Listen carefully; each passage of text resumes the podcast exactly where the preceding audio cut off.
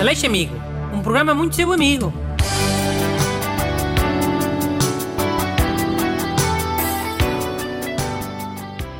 Bom dia. Bem-vindos ao show mais amigo da rádio da CPLP. É o Aleixo Amigo. E hoje está cá o Busto. Olá, bom dia. Lê uma carta a pedir ajuda. Para eu ser amigo. É do ouvinte Gonçalo Mendes. É sobre um problema em supermercados. É um problema que acho que toda a gente acaba. Oh, que caraca, mas alguém te encomendou o sermão, Sr. Priori. Lê lá a porcaria da carta. Caros Dr. Bruno Aleixo e ajudantes, tenho um problema que me persegue há vários anos. Quando vou fazer compras a um supermercado, na hora de escolher a caixa em que vou pagar, faço uma análise das filas e acabo por ficar sempre na mais lenta. Gostaria que me desse uma preciosa ajuda e me indicasse um método infalível para escolher sempre a fila que anda mais rápido, por favor. Os melhores cumprimentos, Gonçalo Mendes. Hum. Ora bem, há vários truques para escolher a melhor fila. Quer dizer, a melhor fila em teoria, não é? Porque depois tudo pode acontecer. Uma vez escolhi a fila que era claramente a melhor, mas depois um gajo que estava na fila desmaiou. Quilhou logo a fila toda. Mas desmaiou porquê? Quebra de tensão ou caraca, sei lá. Trazou logo tudo. Mas então, o que estás a dizer é que nunca é certo que se vai escolher a melhor fila. Há sempre muitas coisas que ninguém controla. É isso? É. Mas eu vou dizer algumas técnicas ao Gonçalo na mesma. Olha, um truque bom é não escolher a caixa que tenha um empregado Zé Contente a atender as pessoas. A fazer conversa de chacha com toda a gente. Esses empregados demoram sempre mais tempo a atender. Então é evitar a caixa que tenha um empregado mais simpático. É. Pessoas simpáticas são mais lentas.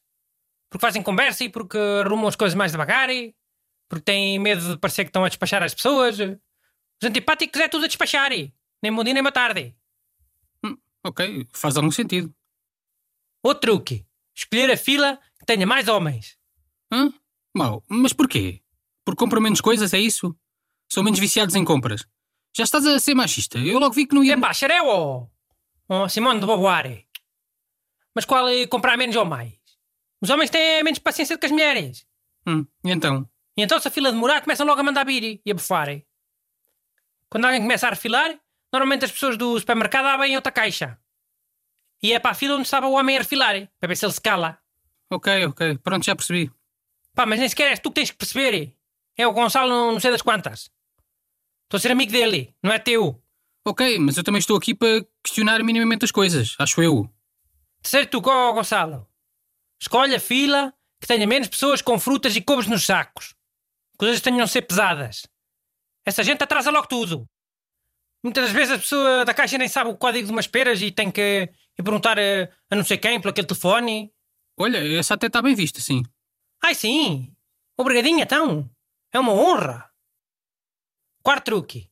Escolher filas que tenham pessoas que foram só comprar eh, vinho de pacote. Hã? É o quê? Pessoas que vão só comprar vinho de pacote têm sempre o dinheiro certo. Logo na mão. É pena é ser quase sempre em moedas pequenitas. O empregado demora um bocadinho a contar. eh. Mas para compensar, as pessoas do vinho de pacote também nunca querem nome contribuinte. Nem talão. Uhum. Ainda afastam outras pessoas da fila, hã? Porque há muita gente que discrimina as pessoas que compram vinho de pacote. Eu não discrimino. Pelo contrário. Até escolho sempre as filas em que eles estejam. Mas isso é discriminar a mesma. Só que é de maneira positiva. Aí o positivo é mau agora? Isto aqui é um teste de Covid? Não, mas neste caso acaba. Então, Chiu, vou dizer mais um truque. É o quinto. Não escolher filas que tenham burros a falar ao telemóvel. Essa gente está sempre distraída. E mete as compras no tapete só com uma mão. E também arruma as compras no saco só com uma mão. Demora-se mil anos. Sim, isso acontece. Bem visto. Ah, e além desses burros do telefone enervarem por demorarem muito tempo, ainda enervam com a porcaria da conversa que estão a ter. Certeza. Mas que importa a conversa? Ficas mais enervado. Enervado parece que a fila demora ainda mais. É psicologia. Mas sabes lá tu que conversa vai ser? Para enervar ou não? Ah, não é preciso saber? Já viste as conversas de quem está a falar ao telefone, em sítios públicos?